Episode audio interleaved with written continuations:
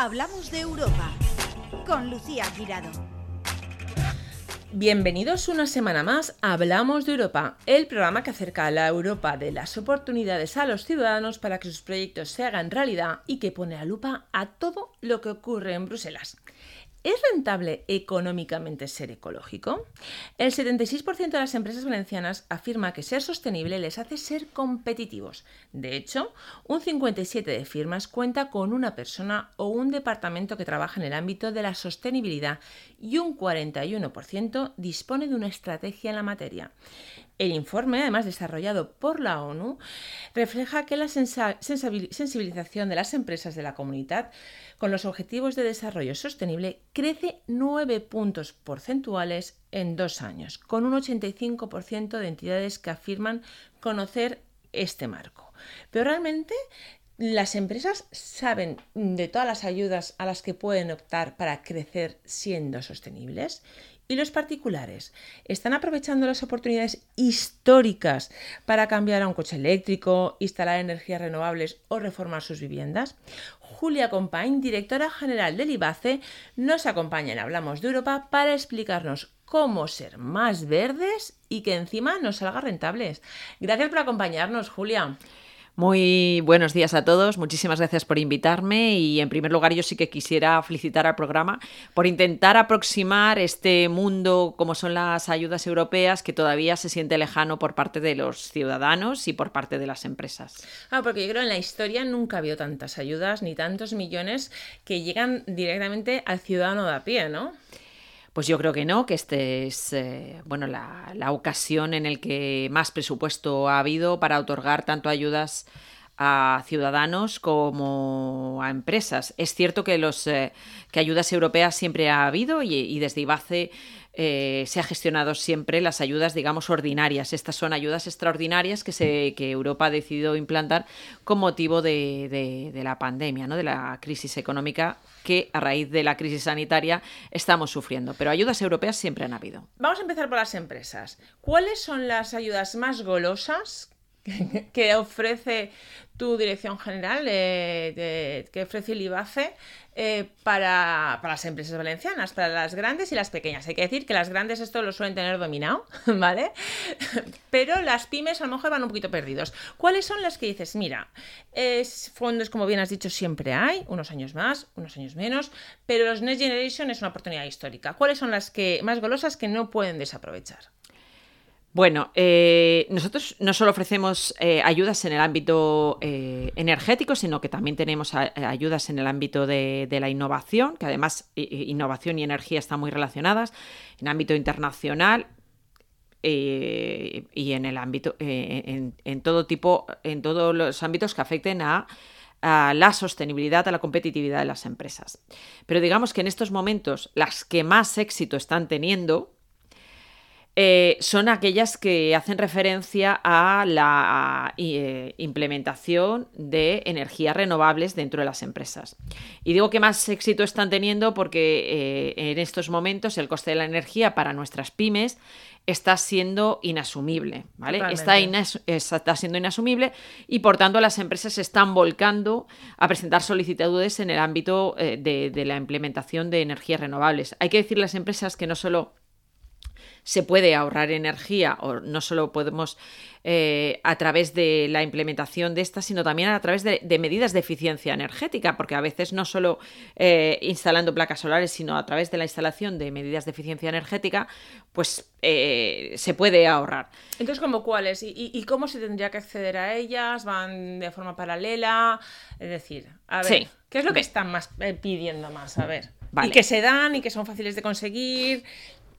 A ver, hay que tener en cuenta que son fondos europeos. ¿Vale? Y los fondos. que son todos Next Generation en estos momentos. En estos momentos son Next Generation y por tanto son fondos europeos. Y los requisitos de acceso son los mismos que con los fondos europeos ordinarios. Alguna leve modificación, pero al final son los mismos. Por tanto, hay requisitos que hay que cumplir, ¿no? Y, la documentación hay que aportar. Yo entiendo que las empresas vienen a decir que es excesiva y así lo entiendo, que en ocasiones la burocracia que hay instalada alrededor de estas empresas, eh, eh, alrededor de estas ayudas es excesiva, pero es, la documentación que nos exige Europa y por tanto eh, no podemos eludir estos, requisitos de cumplimiento.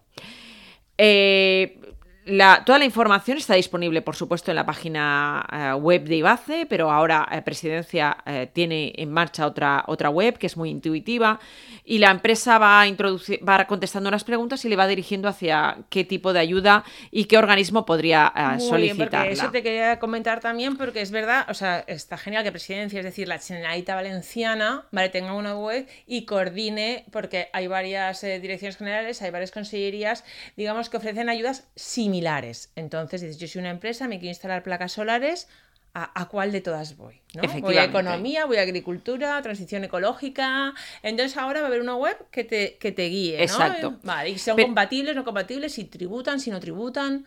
Exacto, pero si son empresas, eh, el, eh, el lugar es IBACE o la Consellería de Economía Sostenible, porque nosotros somos Consellería de Economía Sostenible. Y además yo creo que está muy bien. Salir ganando. O sea, el porcentaje de ayuda siempre va a ser mayor. Si es una empresa, si se va al IBACE, que a lo mejor se va a Porque, quiero decir, las ayudas dirigidas a las empresas están en la Consellería de, Economía Sostenible, porque nosotros somos los que nos dedicamos, nuestro beneficiario natural es, eh, son las empresas IBACE, es el Instituto Valenciano de Competitividad Empresarial. Por tanto, nuestro beneficiario natural son las empresas y son donde radican las empresas. Porque además es cierto que es que son ayudas, eh, pero nosotros no solo lo vemos como ayudas energéticas, sino que también es una oportunidad para crecimiento, para consolidación de nuestro tejido empresarial. Y es lo que está ocurriendo. Que es lo que yo está empezaba así, se puede ser, eh, tener beneficios, se puede ser eh, crecer mm, de forma rentable siendo verdes. A ver, sí, es un elemento de competitividad para nuestras empresas en estos momentos. Y dentro de esa sostenibilidad, que no lo único, pero un elemento importante, es la apuesta por la eficiencia energética y por la apuesta por las renovables. Eh, o en el caso que presentábamos el otro día, por ejemplo, del polígono de Alcodar, cuando han constituido una comunidad energética. Eso es un elemento importantísimo dentro de la sostenibilidad. Después existe otros elementos como es la economía circular, como es la simbiosis industrial, por lo que nosotros también apostamos. Pero este es uno de los elementos fundamentales.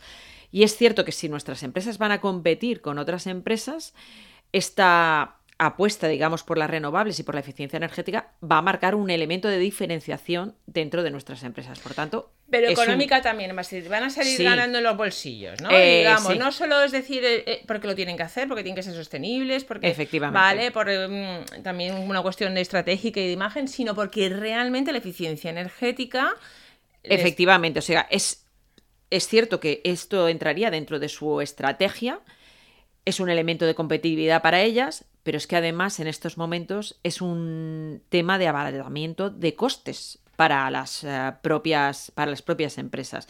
De hecho, cuando nosotros sacamos la primera ayuda para instalación de placas solares, que fue en el año 2017, solo se presentaron 14 empresas. Ahora se presentan miles. Miles de empresas. O sea, en estos momentos miles de empresas están presentando... Solicitudes. En, unas 4.000 empresas se han presentado... de todos los tamaños. En nosotros mayoritariamente pymes. Pymes, ¿no? Pymes. pymes y autónomas. Y mm, ¿Crees que en algún momento, eh, o sea, por ejemplo, el sector cerámico, que yo creo que la comunidad valenciana es el que peor lo, está pasando a nivel energético, ¿no? Porque sabemos la cantidad de energía que es necesaria para, para que pueda funcionar. ¿Crees que, puede funcionar solo con energías renovables, un sector como el cerámico? ¿O siempre va a tener que depender, por ejemplo, de... A ver, hay, hay determinados problemas. Lo que tenemos que intentar es electrificar toda la demanda. Y efectivamente el sector cerámico y otros sectores, por ejemplo también el sector textil, son dependientes del el gas. Ese gas no es sustituible por placas solares, no se puede sustituir ese tipo de energía. Lo que se requiere es mucha ah, inversión en investigación e innovación para hacer posible la sustitución de ese gas por otros elementos que no sean ah, no renovables como es el gas. Por tanto, nosotros sí que a través de los institutos tecnológicos estamos intentando investigar esa posible sustitución ¿Y por dónde van los tiros? del hidrógeno por hidrógeno verde o por biogás, otro tipo de combustibles. Por ahí estamos investigando. pero claro, decía que íbamos a ser exportadores de hidrógeno verde.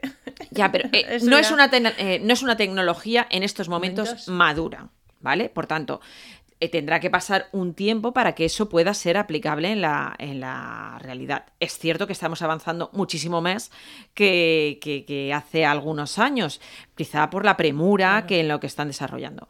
Pero en estos momentos eso no es la realidad. Se está investigando, estamos apostando y, es- y el presupuesto del próximo año incorpora precisamente distintas líneas para, para, eh, para avanzar en ese tema del hidrógeno verde. Vale, pero en principio, exceptuando el sector cerámico, eh, lo que más se pide, por decirlo de alguna forma, son las placas solares y hay empresas que pueden funcionar al 100% con eh, energías renovables. No, no todos, todas, no todas, no todas, pero no todas, una gran pero mayoría. algunas podrían. No todas, pero algunas podrían. Y si no todo, la parte que tienen electrificada sí que pueden sustituirlo. Por renovables, placas solares eh, y otro tipo. Sí. ¿Vale? Eólica biomasa, eólica. Pero bueno, el- la gran mayoría se decantan por, por las placas solares, ¿no? Sí, por porque solar. ha avanzado mucho la tecnología y es más sencillo. Y, mm, ¿Crees que, que llegará un punto en que no de- dependamos tanto de la importación para, por ejemplo, para instalar placas solares? Porque también es verdad que se está llegando a un punto de decir, claro, no estamos instalando todos placas solares, pero está faltan- faltando también el, el material. Y, y, bueno, y hay propuestas y hay empresas incluso que lo fabrican prácticamente todo, todo aquí, ¿no? Es el reindustrializar, ¿no? La, la comunidad valenciana. ¿Cómo Sí. lo ves? A ver, En- la, la Consellería de, de Economía Sostenible siempre ha apostado por reindustrializar. Ya en el de- 2015, cuando no teníamos estos fenómenos que están que aconteciendo nos hoy en día, mascarillas, no nos faltaban ya chips. apostábamos por eh, relocalización y por reindustrializar eh, la comunidad valenciana. Esto es un hecho que ahora es, eh, vamos, es que es evidente que necesitamos eso. Es cierto que la, la producción, la fabricación de placas solares no en sí, ¿vale? En sí no incorpora ningún elemento de innovación. Otra cuestión es que queramos añadirle a otro tipo de cuestiones, pero en sí la, is- la- la fabricación de placas solares es algo relativamente normalizado y que en otros países se hace. Aquí se fabricaban, aquí habían empresas y aquí habían empresas potentes. Pero con tantos cambios normativos y legislativos hizo que las empresas cerraran. ¿Por qué? Porque en determinado momento se cambió la norma y lo que era rentable dejó de ser rentable. Y al final invirtió y luego... desaparecieron las empresas que se dedicaban a este sector. Para nosotros es un sector que en estos momentos Básico, ten- exacto, tendría eh, que seguir existiendo. Y afortunadamente yo creo que sí que se están creando empresas y empresas que están apostando por, por- por este sector. ¿no? Mm. Porque además, si tenemos las empresas aquí, también ayudamos en la lucha contra el cambio climático. Claro. ¿Por qué no necesitamos transportar eh, todo el material? Claro, todo suma. Es cierto que también para la fabricación de esas lo que necesitamos son materias primas que, bueno, pues que tampoco tenemos aquí, pero bueno. Eh, Poco a ahí poco. en- sí. A ver si se pueden sustituir. Y a ver, un tema que no me puedo dejar y que me va a servir de transición para otro que, que- que es uno de mis preferidos. No puedo- a ver, la gigafactoría nos la quedamos, ¿no? Bueno, yo creo que eh, aquí el gobierno tiene que hacer una apuesta mayor de la que está haciendo, porque adquirió unos compromisos, tanto como la comunidad valenciana como con la Volkswagen, y que en estos momentos no se están viendo eh, reflejados. porque lo que queda en la calle es decir, sí, sí, ahora, digamos, Volkswagen aprieta, ¿no? Tiene, ya tiene la fuerza para apretar, pero no, realmente lo que está exigiendo es lo que se comprometió. Exacto. No Eh, está exigiendo, digamos, más. Está exigiendo decir, eh, a mí darme lo que me dijisteis, que habrá gente que le parezca mucho, otro poco, a mí me parece poco para lo, lo que va a revertir, ¿no? Pero realmente está exigiendo el compromiso inicial. Sí, yo lo que entiendo eh, es que lo que eh, nos sirve ahora es que se nos exija a la comunidad valenciana que Exacto. aportemos una, una parte cuando somos la comunidad, va- la- la- una de las comunidades más eh, infrafinanciadas. Mm. Por tanto, el gobierno se comprometió, asumió una serie de compromisos y esos son los que tiene que cumplir. No puede derivar responsabilidades o compromisos hacia otras comunidades. ¿Y los cumplirá?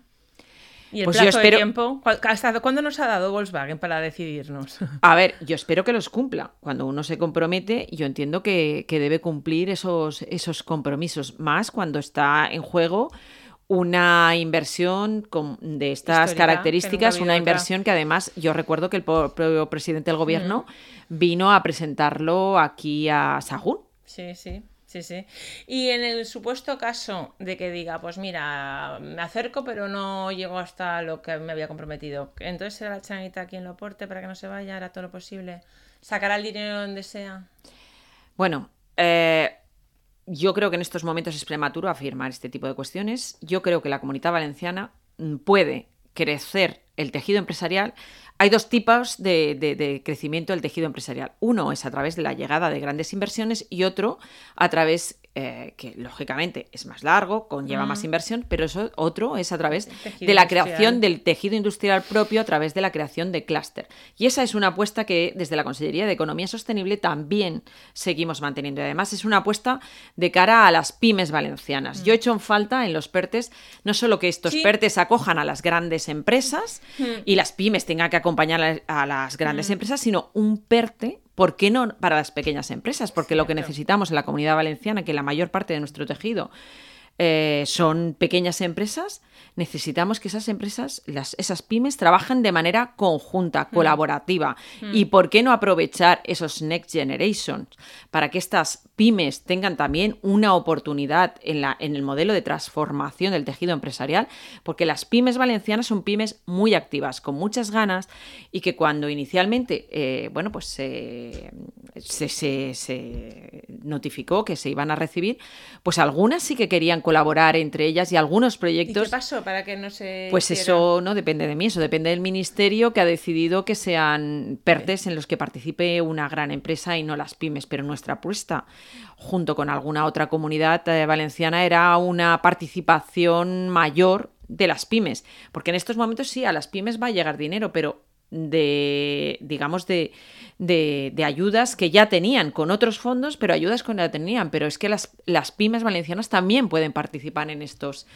y estamos a tiempo porque, claro, esto, eh, digamos, el año que viene a lo mejor sí que sí que se puede hacer, ¿no? Estamos a tiempo de, que pues, se haga un eh, para pues no lo sé. Eh, ese sería mi deseo y desde el principio eh, lo que solicité es que además una parte de esos fondos, de esos fondos, llegaran a las propias comunidades para que fueran las comunidades que decidieran eh, cuál era el destino de esos fondos. Entonces, yo ya no lo sé, pero no podemos apurar mucho porque la Unión Europea tiene plazos. Por eso. Y lo que no puede ser es que no transfieren, nos transfieran el presupuesto con un solo año de ejecución, porque ahí es cuando vienen los problemas. Eh, a ver, ahora voy a uno de mis temas favoritos. que me, me sigue, lo sabe. Coches eléctricos. Bueno, ahí ya no hay vuelta atrás. O sea, eh, el parque automovilístico es coche eléctrico ya. ¿Sabes más o menos qué cifras de momento se están barajando? Sé que el nivel de ventas ha subido muchísimo, ¿no? El coche eléctrico. La gente ya está confiando y está comprándose un coche eléctrico, ¿no? Vale, nosotros abogamos no solo por eh, cambio de coche por de combustible habitual, por combustible eh, eléctrico, ¿vale? Nosotros abogamos por un nuevo sistema de movilidad. No sirve, si tenemos 10 coches, sustituirlo, ¿vale? hay, que, intentar cambiar el modelo. transporte público, bicicleta, andar. Vale, exacto. Primero, pero después es cierto que sí que se eh, la implementación del vehículo eléctrico conlleva hay distintos obstáculos para esa implementación y nosotros cuando elaboramos antes de los Next Generation mm. el plan de movilidad eléctrica en el año 2017, creo recordar, ya lo decíamos, en primer lugar es el precio. Por tanto, por eso existen las ayudas, porque el precio de los vehículos eléctricos es bastante más caro. Mucho más. Y si no subvencionamos, estamos abriendo una brecha entre los que pueden y los que no pueden comprarse. Y a pesar de eso, el vehículo eléctrico sigue, siendo, caro. Después la infraestructura de recarga, porque no todo el mundo puede instalarse una infraestructura de recarga donde vive, bueno, porque no tenga parking por múltiples circunstancias. Y por eso también existen las ayudas para la instalación de, las infraestructuras de recarga, porque si tú no tienes dónde cargar el vehículo, no te lo puedes comprar porque te puede dejar tirado en medio de la carretera. gasolineras. Exacto. Una otra era que no existían muchos modelos. Eso afortunadamente está cambiando y vemos cómo las, las compañías cada vez están hay un más. Modelo, hay un modelo que está rompiendo, que hay listas de espera para meses. Es verdad que es un modelo chino, pero, pero que, que, que, es verdad que por lo menos vemos que poquito, poquito el mercado se abre. Y Efectivamente. Ya tienes donde elegir. Ya tienes donde elegir y sobre todo que animes a los demás a bajar los precios. Exacto. Tienes exacto. Hay más competencia, por tanto, mm, existen. Una vez más o menos se están resolviendo esas, ayudas, es cierto eh, que la gente sí que está adquiriendo vehículos eléctricos a pesar de la situación complicada, porque hemos de tener en cuenta dónde estamos y las, eh, las, las, las familias o las empresas se plantean, ¿es el momento ahora de adquirir un vehículo? ¿Y También- qué vehículo adquiero? Claro, el problema también es qué vehículo adquiero, porque es muy complicado esta información para, para un Julia, particular. Julia Compain, como Julia Compain, si tuvieras que cambiar de coche ahora, ¿qué coche te comprarías? El modelo, no, no, no, la marca, por supuesto. A ver, yo no soy una persona de aconsejar en No, no, este tema, ya, vale. porque uno, depende de la situación económica de Vale. cada uno, de dónde viva, eh, no solo de la, de la casa, sino en qué municipio vive, eh, qué tipo de trabajo tiene, qué desplazamientos hace, influyen un montón de características. Por tanto, en estos momentos yo no... eh, Es, es complicadísimo, porque esa decisión es una decisión muy personal. Vale. Entonces sí que sí que es cierto, ¿no? Que digamos eh, se están solventando poquito a poco, se cada vez se dan más ayudas. Hay una antes eh, creo que las empezó a dar el IBACE, ¿no? Ujú. Unas ayudas.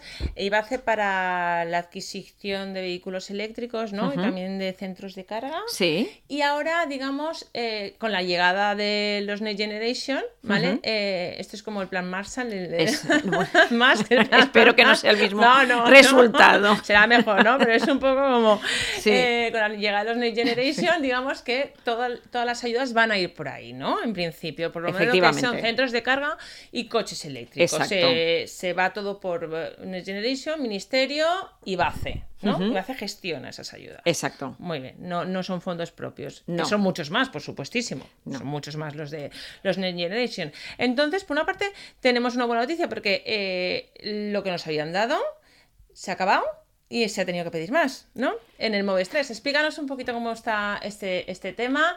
Para toda la gente que dice llego, no llego 31 de diciembre, es 23, el 22, donde cuando tengo que comprar el coche, he pedido un coche, pero no sé cuántos eh, meses de espera me dan. A ver, esa gente que está en ello, que sí que se ha decidido dar el paso a un vehículo eléctrico, ¿cómo está el tema? Bueno, es cierto que nosotros antes de la llegada de los Next Generation ya disponíamos de ayuda, sobre todo para infraestructura de recarga. Eh, y gracias a eso es cierto que estamos ejecutando con rapidez, porque lo primero que cuesta cuando implantas una ayuda es la difusión. Es la difusión, que lo conozcan, que conozcan sus ventajas. Por tanto, lo primero, eh, nosotros ese paso ya lo habíamos dado. Eh, y también lo que subvencionábamos era a vehículos, sobre todo a servicio público. Taxis, eh, autobuses, etcétera. ¿Por qué? Porque no teníamos más fondos. Es decir, ahora con la llegada de los fondos, pues sí. Nosotros este es efectivamente el tercer plan MOVES. Nosotros ya ejecutamos el primero y el segundo. En el segundo ya tuvimos ampliación del plan MOVES. Fuimos una de las comunidades que tuvimos ampliación. Y en estos momentos hemos tenido que ampliar y nos han concedido alrededor de 50 millones, con lo cual el plan Se ha duplicado, ¿no? Prácticamente. Efectivamente, efectivamente.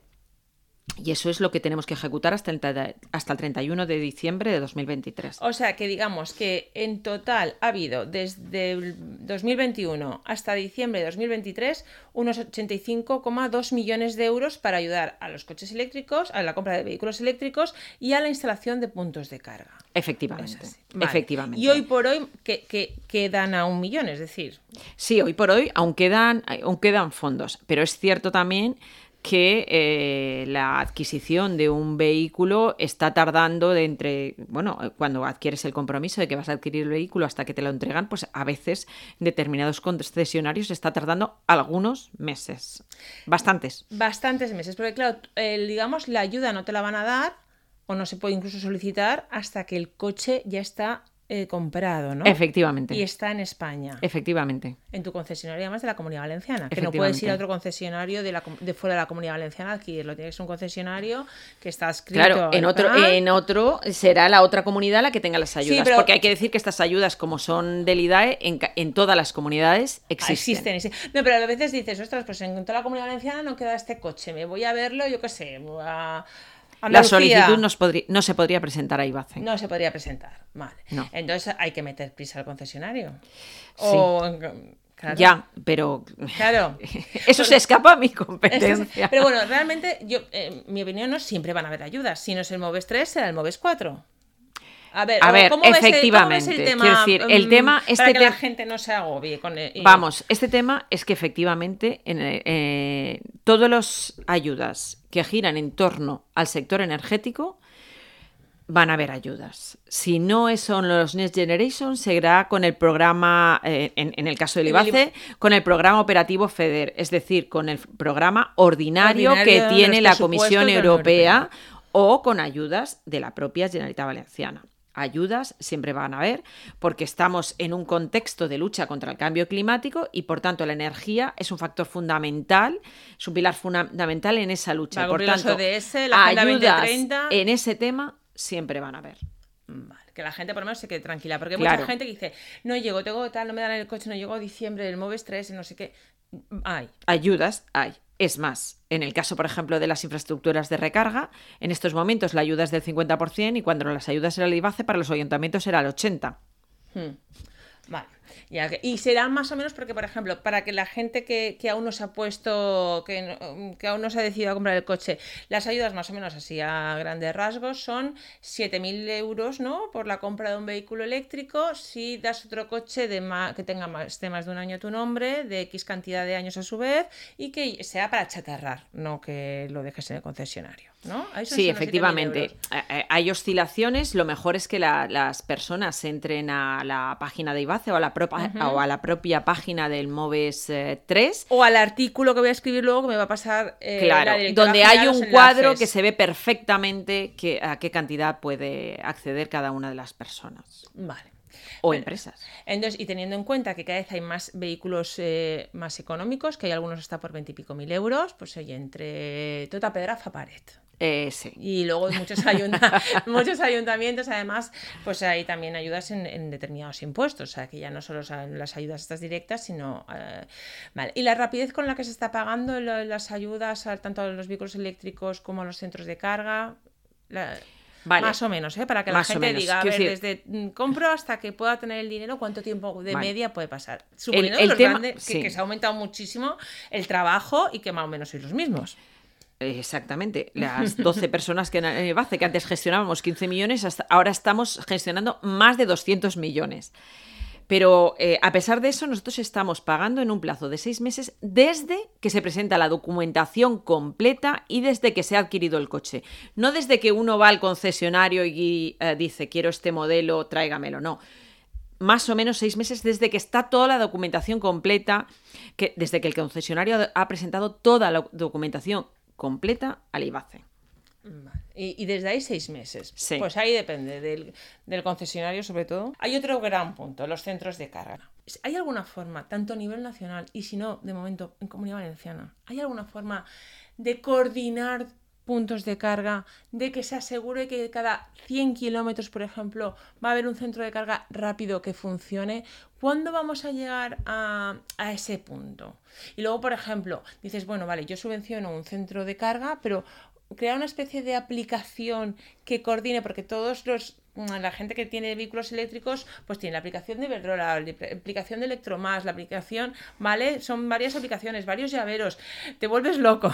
Si no se estudian los chats de coches eléctricos, ¿cuándo va a haber eh, ese, o esa única forma de gestión, por lo menos una aplicación que gestione por lo menos los puntos de carga que se ha subvencionado. Lo ideal que sería que, que, en esa explicación apareciera todo y apareciera los que hay, cuándo están, qué tipo de carga es y si funcionan o no funcionan. Pues efectivamente, esta es, eh, existen distintas aplicaciones de, de, compañías privadas en las que eso es posible. Entonces, eh, es cierto que nosotros sí que nos planteamos en, en, en, algún momento tener esa aplicación para la comunidad valenciana. Pero. Única. Eh, ya, pero el Ministerio, a través del IDAE, está planteando precisamente, planteó precisamente esta, eh, la formulación de esta aplicación. Yo no sé si recordaréis, pero antes del verano se constituyó una mesa de movilidad por parte del Ministerio en la que participa IBACE por delegación del conseller Climent. Y en esa delegación, en esa comisión, precisamente lo que pedí era la aplicación eh, a nivel de toda España, porque claro, eh, nosotros no solo nos movemos aquí, sino claro, que necesitamos claro. movernos como mínimo a nivel de toda España. Y es cierto que esa aplicación se está elaborando por parte del IDAE. Por tanto, nosotros lo que haremos, eh, no tiene ningún sentido que creamos una aplicación aquí cuando el IDAE va a crear una aplicación para toda España. No se sabe que cómo va el precisamente, tema. eh, en teoría, debería estar dentro de poco, porque es una de las medidas también que es, es- es uno de los obstáculos, ¿no? Porque Sí. cuando tú dices voy a viajar, bueno, hay puntos de recarga, pero ¿dónde?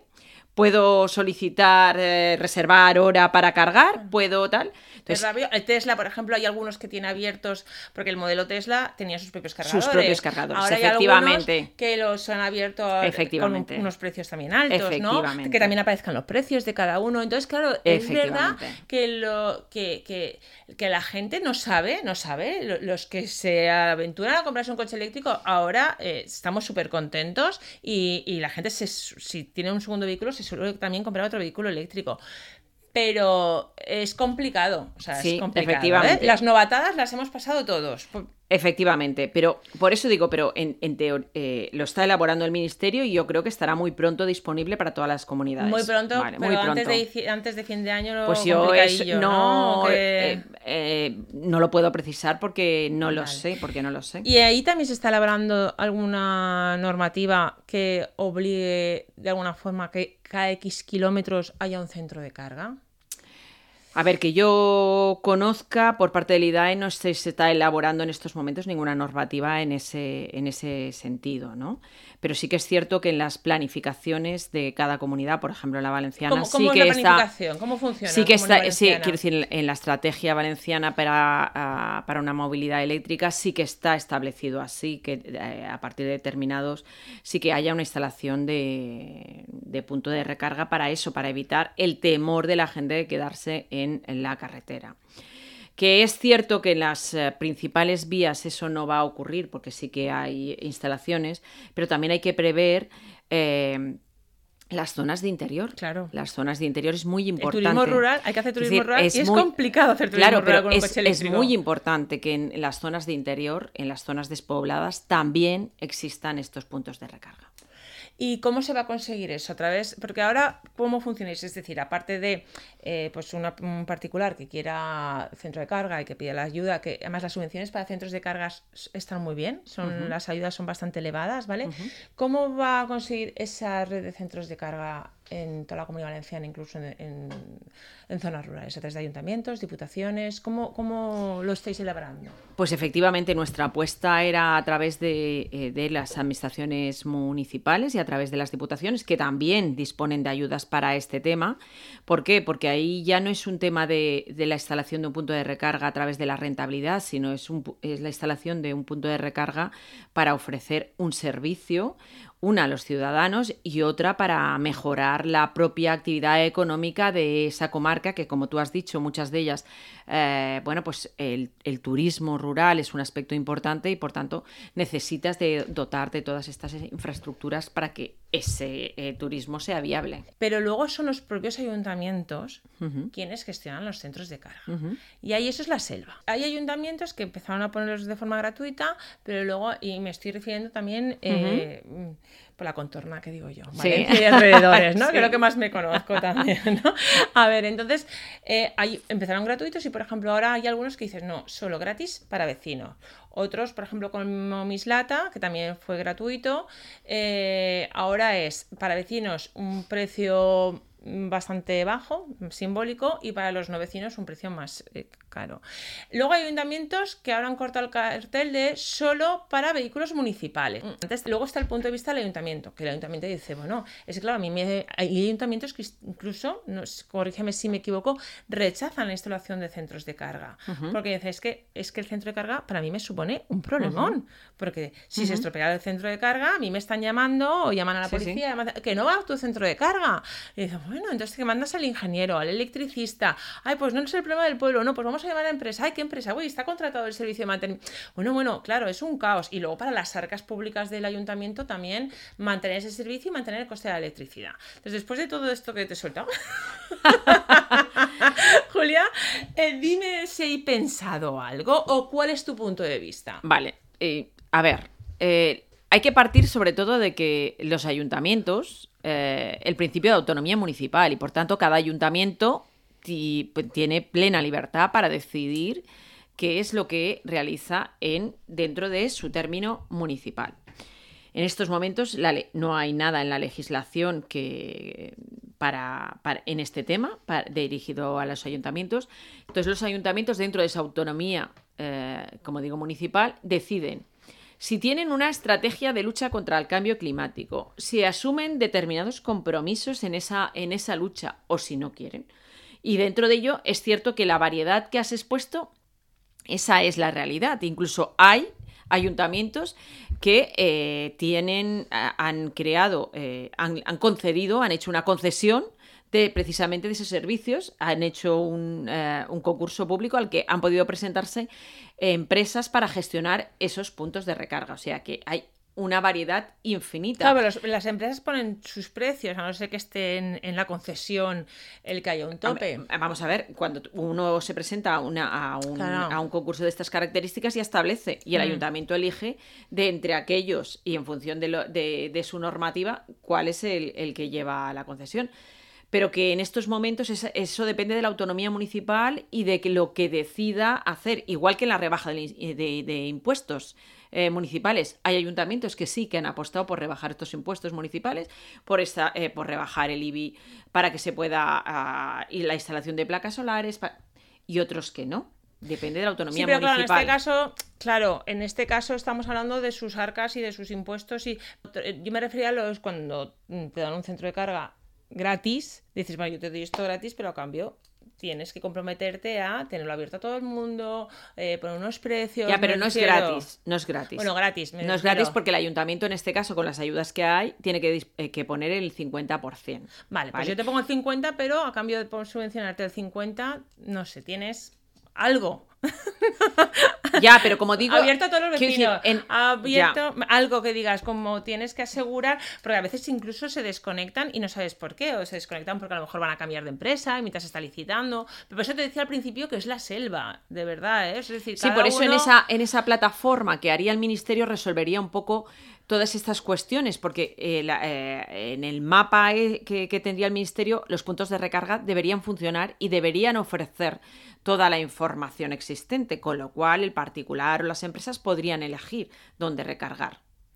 Pues eh, Julia, voy a terminar. Eh, bueno, muchísimas gracias por todo. Que, un placer, aquí, y voy a acabar a ver para que, mm, ¿qué destacarías de la competitividad de las empresas valencianas? ¿Cómo afrontan los retos? Eh, ¿Cómo es la transformación de la pyme valenciana? ¿Cómo está el panorama de la empresa valenciana? Haz, una valoración y un llamamiento también a que, a que se vengan empresas. Es una, es una pregunta muy, muy amplia, ¿no? muy amplia, ¿no? Pero vamos, eh, yo creo que eh, en estos momentos que eh, vivimos en un contexto económico de una gran incertidumbre, lo más positivo que tienen las empresas valencianas es su, capacidad de adaptación y su flexibilidad a la hora de afrontar estos, estos cambios. Es decir, que afrontamos eh, una gran incertidumbre en el mercado nacional, en el mercado internacional, pero las empresas valencianas ya llevan muchos años haciendo una apuesta por la innovación, por la internacionalización y por el eh, cambio de modelo energético. Y por tanto, yo creo que están en buena disposición. Es cierto que como esta comunidad es tan rica, existen sectores que tienen una mayor incertidumbre que otros sectores, ¿vale? Pero la ventaja que en estos momentos hay es que el gobierno valenciano ha decidido estar al lado del tejido empresarial y que por tanto ah, legislará y adoptará las medidas necesarias para que mejorar la competitividad de nuestras empresas valencianas. Estoy segura, Julia. Muchísimas gracias de verdad por, esta visita y que además tenía muchísimas ganas de entrevistarte y, enhorabuena porque además tenéis un trabajo. Eso desde, de verdad, ¿eh? a mí me ha cambiado el chip hace mucho tiempo del vuelvo a usted mañana a la administración. Eh, sé que hacéis una labor y que ahora estáis desbordados de trabajo y que lo estáis poniendo todo para que el dinero llegue a los ciudadanos. Muchísimas gracias de verdad eh, por invitarme y yo creo, y yo creo que merece la pena también resaltar al personal que está trabajando en las instituciones, mm. en, mi caso el personal del IBACE, que ha visto cómo duplicaba, triplicaba y cuadriplicaba su trabajo y que a veces hacen jornadas maratonianas, que es un hecho que también a veces se dicen, uy, mm. los funcionarios no trabajan mucho. En el caso de IBACE son personal laboral, pero ya digo yo que, que sí, que mm. muchas horas con mucha dedicación y además con compromiso, Hmm. porque saben que, que tenemos que apoyar a, a la- a las pymes valencianas para salir adelante. Y a los particulares, porque yo he de decir, voy a rompo, un- ya te diré el, el nombre. A mí, me, era- yo pedí las ayudas del IBACE, el coche eléctrico, y a mí me estuvieron llamando y mandándome mails desde el IBACE diciéndome, Lucía Aguirado, o presentas alegro, este. No, no, de verdad te diré, porque dije, oye, o presentas este papel o te quedas sin ayudas. Y es que no puedo con el DNI, no me fu- electrónico, no me funciona, no sé qué, la firma digital.